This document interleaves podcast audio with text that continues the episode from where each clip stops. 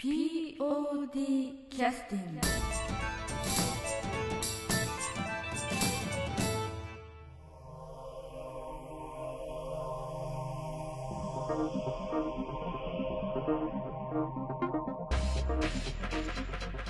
はい、えー何回目かのもといをえー繰り返しまして、はいえー劇団 POD の、えーポッドキャスト、えーそれからユーストリームの放送を始めさせていただきます。えーっと今回は、えー260回のポッドキャストの放送になりますし、えーユーストリームの方は4回目の放送になります。まあ、いつまでカウントできるかちょっと分かりませんけどね、えーやっていきたいと思います。今日はあの、え2時間前ぐらいに告知をしてスタートさせていただいたので、まあえー普通の人は、まあ、ゲイタインは来てくれないんですけども、まあ、安田三悟君だけちょっと来てくれましたので今日は安田三悟君がゲストということで始めたいと思います。よろしくお願いします。よろしくお願いします。えーまあ、スタート、えーする前に少しちょっと話としてお聞きしてたのはあのーよさこいというあの要するにこう民謡のこう踊りというかそういうあ民謡じゃないのかよさこいというのはあの、民謡をベースとした、えー今時のなんか踊りというか、うんそうですね。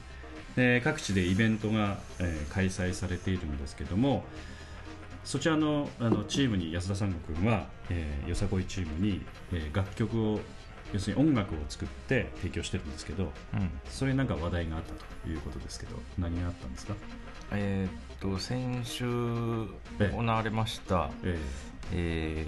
ー、上花の麦屋祭りというのがありまして、ーえ。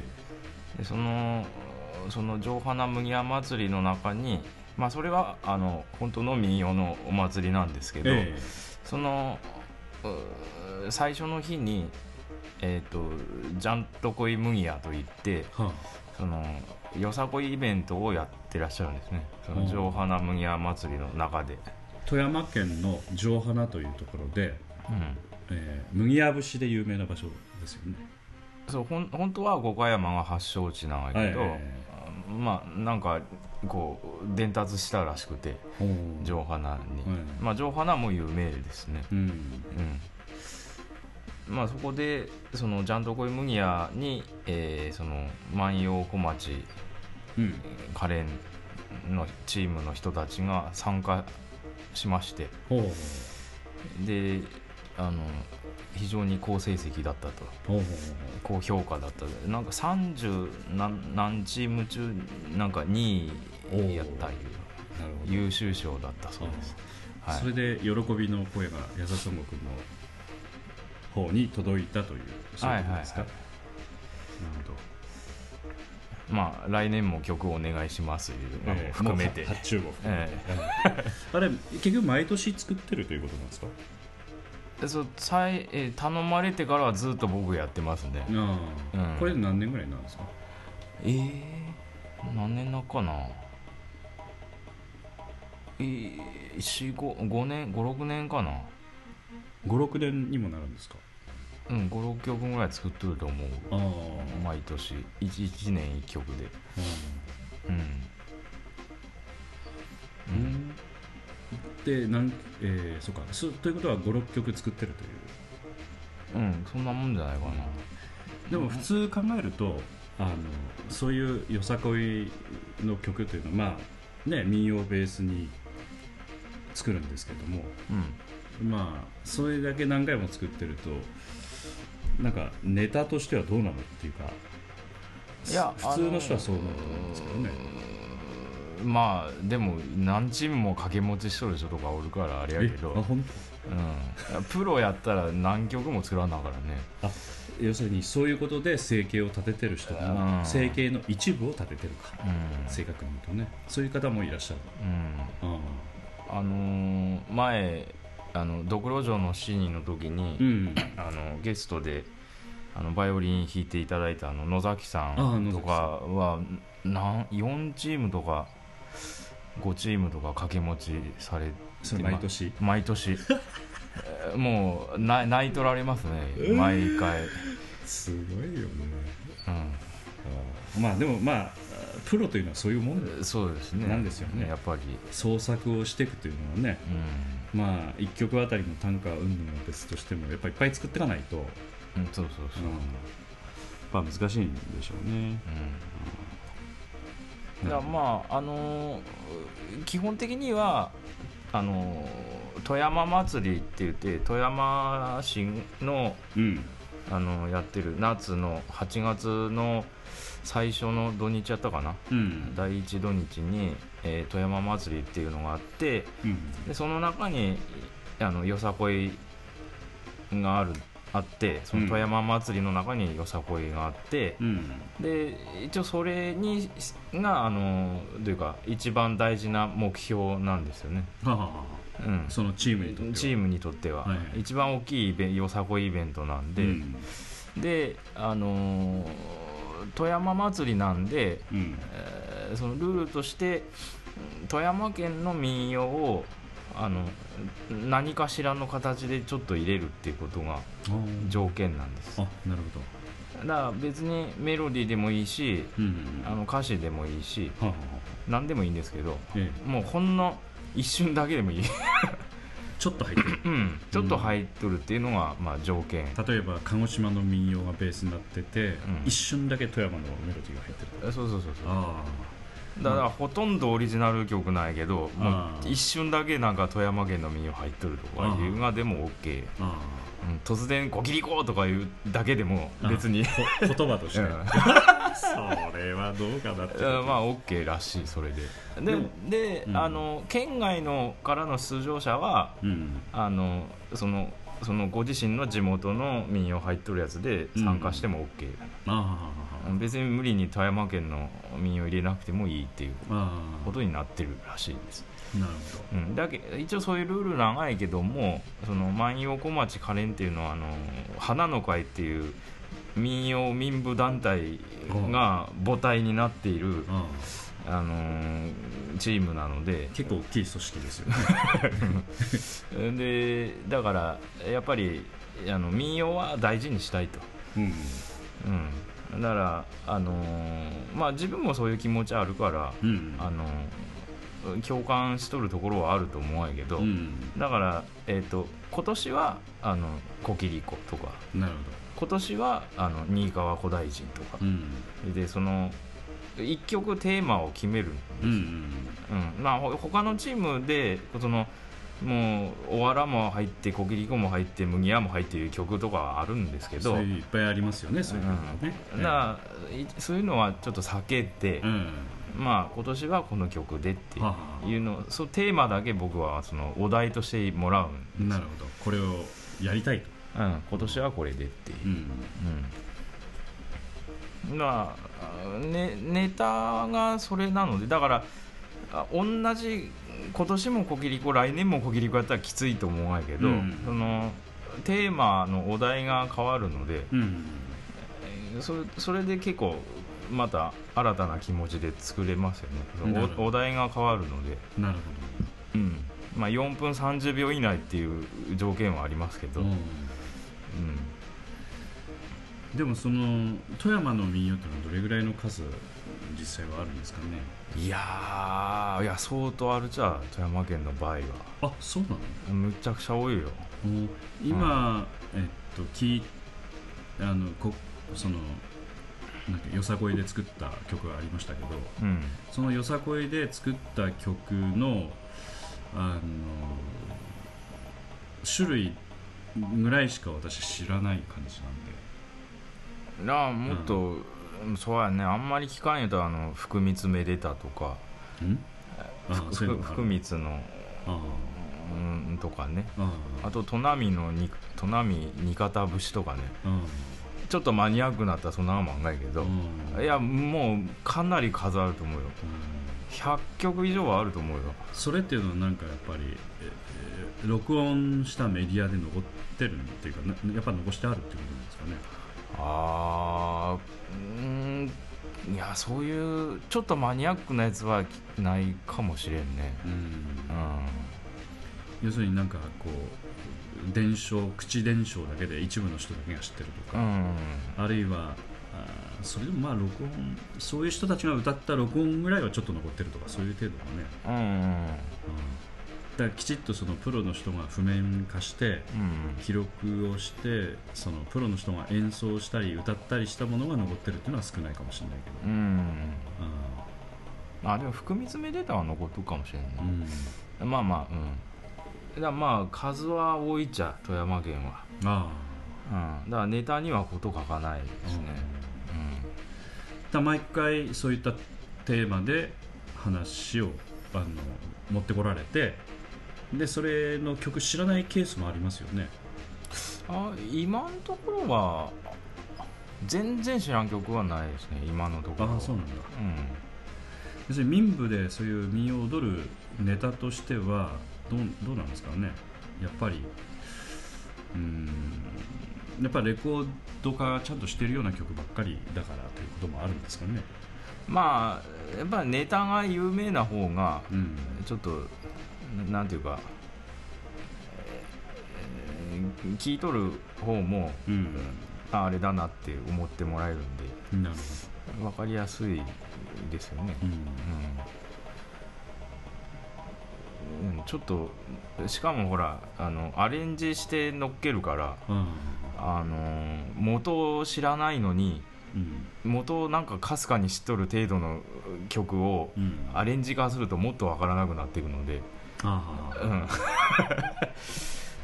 そうよね、うんだからある程度メジャーどころのところうん。にやっぱ選びますね、だからこきりこはもう毎年多い、すごい使いやすいからねあのメロディーね。何にでも乗っかるから。まあこれはあの、まあ、富山に全く縁のない方も聞いてらっしゃるのであのあれですけどこきりこっていうのはパーパーラパーパーパーパーパーパーパーパーパーパーパーパーパーパーパーパーっていう。そうそうまあ皆さんどこかで耳にしたことがあるぐらいにメジャーなうん、音楽の教科書に載ったことあるんじゃないかな、全国の、あはははうん。それぐらいメジャーなうん、曲なんですかね。だからでもねえっ、と去年一昨年やったかな小切子やったんが、うん。うん、やっぱりすごい最初あこ来たか小切子と思ってんどういうこと？えあのというかもうみんなもやり倒しとる曲やからあ自分小切子やっときどうしようかなと思っとったんや、ええうん。あ来たかと思って。あんまほらベタなにしたくないからさ毎回そうやけあ要するにコキリコの発注が来た場合あーっと。ど、うん、そうそうそうそう。いうことあついに来たか小切子と思って。だからあの時に、あのー初めてねそれまで避けとったんやけどう、ん。オリジナルの歌入れたんやじゃん。うーん。その時に初めて。前のポッドキャストでももしかしてその話題少し触れたかもしれないね。もしかして。あそうかもしれんね。うん。うん、うん、だからそれ入れようと思ったのがまあ小切子やったからなんやけど、あうん、なまあ結構単単純だからいいメロディーなんやけど、うん。やっぱあれだけやとちょっと寂しいあうん。のでまあ今までちょっと避けとったけど自分作ったメロディーに歌詞載せてうん。歌入れようかなと思って。なるほど。うん。あの何？マイナーペンタトニックスケール使ってえ小切り小切り子と同じその音階なんですけど、えうん。うん。まあ自然につながるかなと思ってマイナーペンタやったら、それもちょっとあの素人の人に分かりやすい説明してもらっていいですか？うん、難しいな。うん。いや音階音階ですよ。音階。あ普通はそのドレミファソラシドですけど、だからドレミファソラシやから普通7音なんですよね、ええええ1オクターブの中に、えであのペンタトニックっていうのは5ペンタってあの、うん。アメリカのあのペンタゴン。えうん。であ 5, 5っていう意味なんです、うんうんあのペンタグラムとかね。あそうそうそうそう。五角形ね。そうそうそうそうう。ん。だからまあその普通7音なんですけど、その2つ抜くんですよ。うんうんうんその中の音2つ、はいはいはい。で5音階にしてはいで、まあ、音階ってメジャーとマイナーがあるんですけど、うん。それのマイナうん。ちょっと暗いうん。あのタタタターンタタタタターンみたいな、はいはいはいそれマイナースケールで2つ音抜いたやつ。はいはいはいがペマイナーペンタトニックスケールと言います。はいなるでそれはもうものすごくあの、まあ、民謡日本の民謡に限らず、ほどええ世界各国の民謡で使われてる音階で、そうなんだ。うん、へえ。もう結構ベタベタな音階なんやけど、あそうなんだ、うん。そういう法則もあるんだね。うん。それやっぱちょっと興味深いねそれね。不思議ですよね。うん、だなんかねやっぱ独特のふおかしいなんかコードとかで雰囲気が出るっていうのはうん。分かるがいいけど、やん。っぱりそういう音階、えーそれその限られた音階でメロディー作ってたらねやっぱ独特のやっぱ共通したうん。なんか雰囲気が出るんよね、まあやっぱそんな音階もそんなとこはないあの沖縄音階とかねうん。有名やけど、うんまあ、やっぱあの音階で使うとやっぱ沖縄っぽい感じになるんよね、うん。だ何をどういじくろうがうん。やっぱ沖縄っぽくなってしまうのと一緒で、ポイっていうのはね違う曲なのにポイっていうのはやっぱそういう法則性があるっていうことなんだねおそらくうね、んそうそうそうそう。なあなあ自分の中ではうん。コキリコのメロディーはそのマイナーペンタの代表格なるほなんで、まあ、嫌いじゃないから俺も、うん、だあのほらあのでブラックサバスとか。どブラックサバスはい。ああいう。オジー・オズボーンのあの、まあ、デビューバンドですよね、うんああいうその、まあ、知ってる人も少ないと思いますけど、はい、ヘビーメタルのが、なんか元祖的なああいうだからアイアンマンとか。アイアンマン。ああれもマイナーペンタなんです。ラあのプロレスでいうとあのロード・ウォリアーズの入場テーマですね。でーでーでーでーで。ー著作権にちょっとなるんですけど、まあ「でれれれ」はちょっとああの、マイナーペンタから外れとくけど、え基本的にああいうハードロック界のマイナーの曲大体マイナーの曲多いけど、うんうんマイナーペンタが基本ーうんになってますね。なるほど。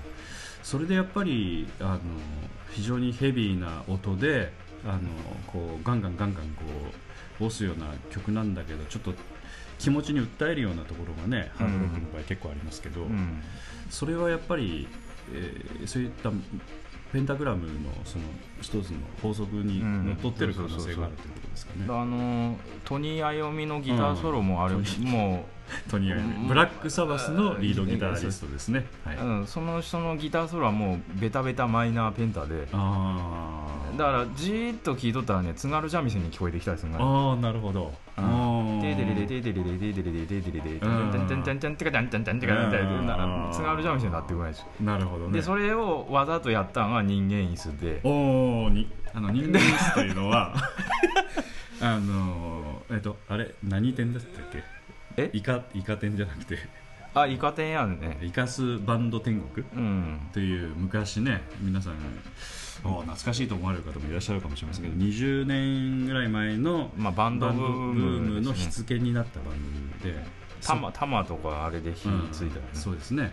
その中であの人間椅子というバンドがありましてあの歌詞はほとんど青森のその津軽弁というやつですかね、が構成されてるんだけど音は完全にハードロック本格的なハードロックで、えーまあ、それもあのビジュアル面も非常に面白かったんですけどボーカルとベースが一緒でベース弾きながらボーカル、うんであとギターリードギターがいらっしゃってあとドラムがいるという3人構成の、うんトリオバンドですね。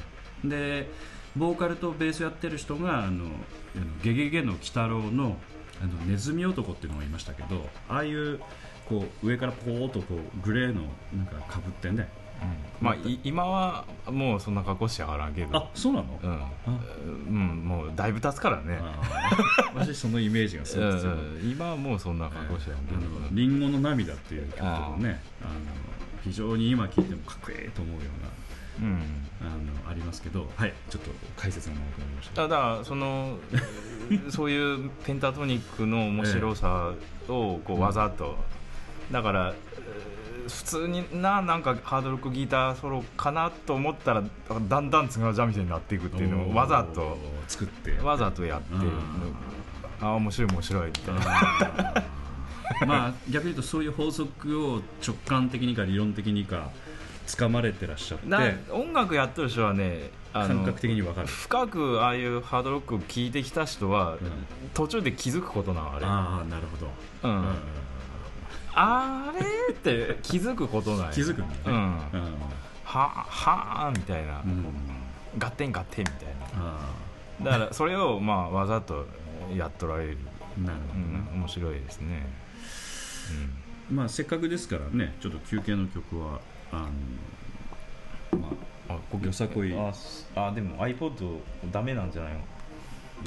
だあのこれちょっと置き換えてやってみますか一回10分間ねと音が悪かったら申し訳ないですけどちょっとつなぎ方は少し変えましたので大丈夫のような気はしますが。えこき小切り語にする？うんコピーコで。あの聞いてらっしゃる方はねちょっとあのブチッという音が入るかもしれませんが。うん。ちょっと勘弁していただきまして。そこでねオリジナルの歌入れたらもう毎年入れないなって。あす大好評でチームに。チームには。うん本当はね1回でやめたかったんやけど。まあ確かにでもあのああいった大会とかねあのテレビ中継やってるのがたまにケーブルテレビとかであるので、うん。あれ拝見しててもあの歌入ってるっていうのはほとんどないですね。いやいやあのうんなあきちっとしたボーカルが入ってる。ああ民謡の歌は入っとらんわね、うんうん。あのい今時の今時の歌い方感じもありますけどこの民謡ボーカリストの人にきちっと歌ってもらうとかね、そういうことはないですのでね、うん。じゃあちょっとその曲を一旦聴いてみましょうか。セッティングはできましたうんこの「コキリコ2009」やつ、はい「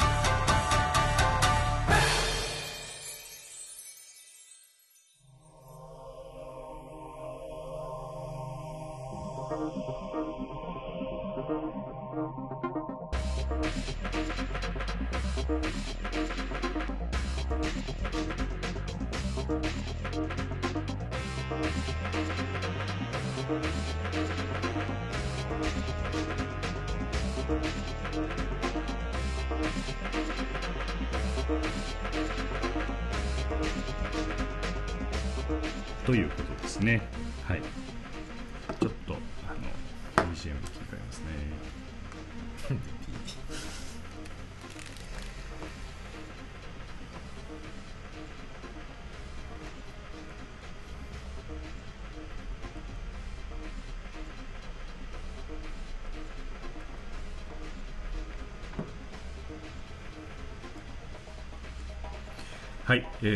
さこいなんていう曲だったんですか？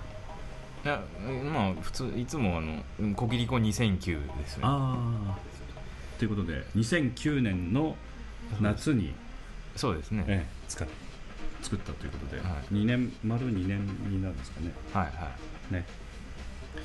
あのこのボーカル歌っやあのであの歌ってくださってるのはあの POD のあのポッドキャストでもね過去何度も出ていただいてますけど森崎はい明美さん。明美さんという方であのまあ普通の、まあ、富山にいらっしゃるうんうん。あのお姉さんなんですけど、まあ民謡のやっぱりボーボーカリストということであのまあ以前はその武道館あの全国麦わ節コンクールで優勝されましたんで、はい。ということであの、まあ、全国的にも、まあ、有名な人っちゃ有名な人なんですよね。いやどうなんやろ。まあ毎年やってますからねコンクール。うん毎年優勝者出てるわけやから。まああのザルツブルブルグの音楽祭みたいなもんでしょうかね。まあまあうんうん。うん まあだからあのちゃんとした実力がないと当然優勝もできない。しそこでも1人か2人とか3人とかでしか出てらっしゃらないわけじゃなくて、うんものすごい数の方が、うんまあ、ボーカルで出てらっしゃってそれでなかなか1位っていうのはなかなか取れんわけですからね、うんまあ、相当なもんだと思いますけど、まあ、しばらくあの前の以前のポッドキャストでもちょっとあの数2年前ぐらいですかねちょうどだからちょうどこの録音した時ぐらいにああそうかもしれないね、うん。あの要するにポッドキャストでもちょっと、うん。あのお誘いしたら参加いただいてああそうそういろいろね、うんお話をお伺いしましたそうけど5月の連休やった。うん。確か。うん。うん。でそれぐらいの時にあのお話をお伺いしたりしてうん。あのお聞きしてたんですけど結局はあのその頃あのしばらくその前はあんまりあのなんて言いますか出てらっしゃらなかったというかそのしばらくお休みしてらっしゃった時期で。いや今もそうですよ、あそうなの？うん、民謡活動は基本的にお休みあしてら中ですっしゃるんだ中です、うんはい、で、えーちょうどあのコンクールに出てらっしゃった頃が一番活動してらっしゃった時期でうん。あの要はこういうアマチュア劇団もそうですけどあの要するに日頃のあのきちっとした社会人としての生活以外に趣味としてうん活動してるので、うんうん。あまりにもそれに時間を費やすとかなりバランスが崩れてしまうということがやっぱあるのでうんあのこういうアマチュアで活動してらっしゃる方っていうのはいろんなやっぱりチョイスの仕方があってね。うんあの劇団 POD でもあのいろんな団員いますけれども何とかやりくりしてバランスとって続けてるという方もいらっしゃるしあの本格的に芝居やりたいという人については、まあ、東京とか行かれて、まあ、プロの修行をされたりとかね、うんそういう方もいらっしゃるしあの私生活がかなり忙しくなってきたのでちょっと芝居の方は少し休止しましょうかということで。うん一線引かれたりとか、まあ、いろんな方いらっしゃるんですけど、あのまあ、森崎さんについても、まあ、それだけの実績を、まあ、作られた方だったんだけどあの、まあ、バランスをとって今生活をしていらっしゃるということ。うん。やっということですよね。ぱお家のこととか、うん。ねまあ、お子さんもあるしあと、あのお父さんお母さんちょっと体壊されたりとか、うん。なまあそういうことはやっぱありますんで、うん。まあ、いろんなことありますよね、え。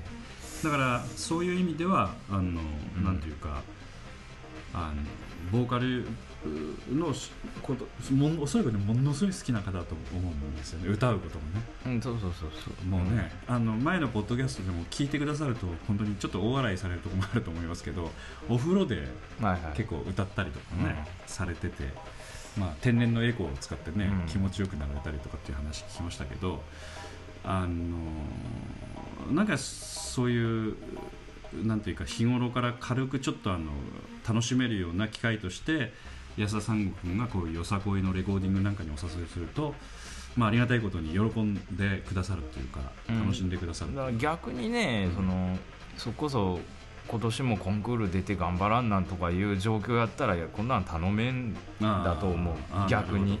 なるほど。忙しくて。あ今お休みしとられるからえ 俺にとってはラッキーやったのかもだから、うん、もう一日半日あればあうん。終わるし、ん。で森崎さんもそんなあんまりそんな歌う機会ってうんないから今、うん。うん。だから喜んで、うん。うん、今年の夏2011年の8月のその富山富山祭りという最初にねお話ししてた富山祭りでそうそう今思い出しましたけどああの万葉小町カレンというあの安田三悟君が曲を提供してる、うん。そのえー舞台というかその、うん。でボーカル好きで要するに森崎さんがわざわざ生で歌ってくださったんですよね。そうそうそうそう。うん。でそれも、うん。あのーまあうんそもそも俺がこんなう曲歌ってもらうことで誘っとくからやつながったんやけど、うん。あのその前に、うん。あのお娘さん高校生の娘さん双子の娘さんおんがやけどもうそんな大きくなられてらっしゃそ下の方なんよそれ。るうわ。もう上の方成人して働いてるから。うっそ。あ本当うんうん。その双子の娘さんの一人がよさこいやりたいって言い出してでなら私万葉小町のは知っとくから、あうん、だからって連れてったらやっぱハマってでやり始めてうん。でいやそのチームのみんなが「いやもう一人音がなら 連れてきてもみたいになってあでもう一人双子のもう一人の方もだからふた二人参加踊り手として娘さんが参加することになったんや。あでそれを本番の時にこうおまあ送り迎えとかもあんもんで、うん。み見に来とったら、母親がね。うん。うん。だ母親として見に来とったら、な歌ってよがなって。まあなだれ式ブレーンバスターみたいな。完全にもう流れに入ったということです。そうそうそう。そうへ衣装もあるしみたいな。いうことやあったら。そういうことだったね。だからおなんか自然になんか親子共演みたいになったんよね。ああよかったなと思って、なるうん、そんなほら舞台で歌うこともすごい久々やったと思うんだけど、ですよ。もう何年もぶりぐらいですよね。うん。でしかもほら民謡で舞台立ついたら自分が中心やんメかインでね。やけどよさこいで歌う時じゃ踊る人がメインやからすごいあの気持ちも楽やったと思うし、んまあお囃子的なたうん。立場ですわね。うん。そうそうそう。盛り上げる方やから、えだあのめ踊り手を、うん。役目としてはね。まああの普通でしたらあのよさこいまあについてはその舞台ご覧になった方もご存知の通り最近はマイクパフォーマンスが多いのでね。うん。あのいわゆるそのなんて言いますか、えーこうこうセリフみたいなあまあこ工場工です、ね、場ですかね、うん。うん、あれはどういう任教から来てるんですかね。任教道から。よくわからんですけど、置き換えなすってう。ん。あの世界から来てる感じもしますけど、うん。なんかあのよさこいの場合はこう曲が始まるイントロの時、まあ、イントロじっくり聴きたいという方も中にいらっしゃるかもしれないんだけど、うん。あのまあまあ。え工場をこう語られる方も非常にねチームとしては多くて。うんそいやそいやとか、うん。そういう掛け声をねマイクで言われたりする方も多い中で、森崎さんはきちっとその民謡のボーカリストとしての参加の仕方をされたという、うんお囃子的に歌ですね。きちっと歌われてね、で先ほど聴いていただいた曲もまあそういう曲の一つだったということで、まあ、今年の曲は今年の曲でまた歌っていただいた。そうそうですね、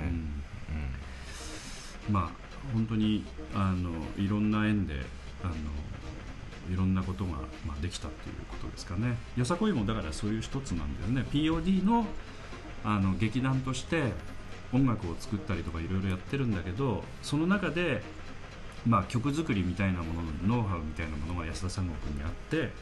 まあ、それが縁でなんかこうそういうよさこいの曲作ってほしいみたいな話もあったりして。あそうそう。あドクロ城の7人を、ええ。そのその花の会のそのえその医科大恵子先生が見に来られとって、あ医科大先生も来とられたんやったかな。ええ。でそのドクロ城の7人の舞台見てえええいやこう安田さんの息子さんがこう音楽全部作っとんが芸がなって、ええ。うん。医科大大先生が。えそうそうそうそう。はいやこんな作りんがならうんよさこいも作ってよって言われて。そういうその幹部の方のうん。発言があったという。う、んまあ最初はちょっともうちょっと30周年記念のあのちっちゃい小さい曲頼まれとったんやけど、うん。うん。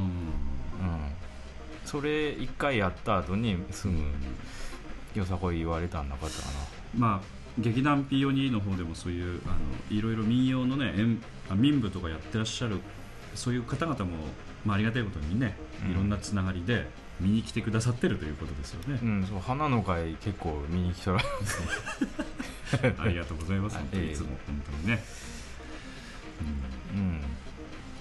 まあ、そういうつながりの中でこう広がったということ。だからこういう劇団での活動っていうのはいろんな波及効果があるというか、うん。まあ、いろんな人のつながりができてきてるっていうかね、まあ、おそらくいろんなところでいろんなことが、まあ、私が把握してないこともいっぱいあるとは思うので、まあ、そういったことも含めてね今後あのスタートというかいろいろこう新しく人間関係がスタートできればもっといいかもしれないですね。うん。うんおそらくまだね出会ってない人たちもいっぱいいらっしゃるし、まあ、こういったあのポッドキャストを始めるにあたっていろんなそのポッドキャストの、まあ、全国的にいろんなねいろんな方いらっしゃいますけどそういった交流もできてきたりもしててあのやっぱりインターネットの世界での交流ということもこの劇団活動を通じて知り合うという方ねそういう方も出てきてますし、まあ、本当に今後どういうふうな形になっていくかちょっと分かりませんけれどもね。あの、まあ、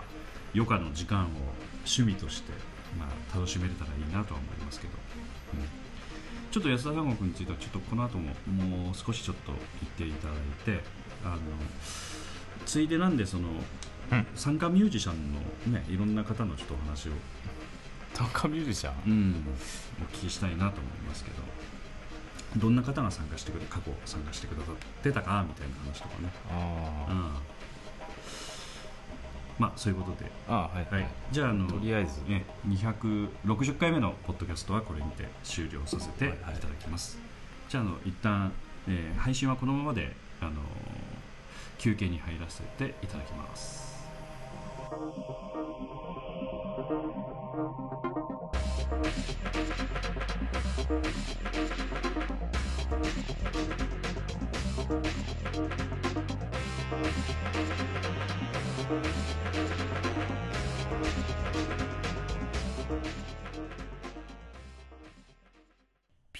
POD キャスティング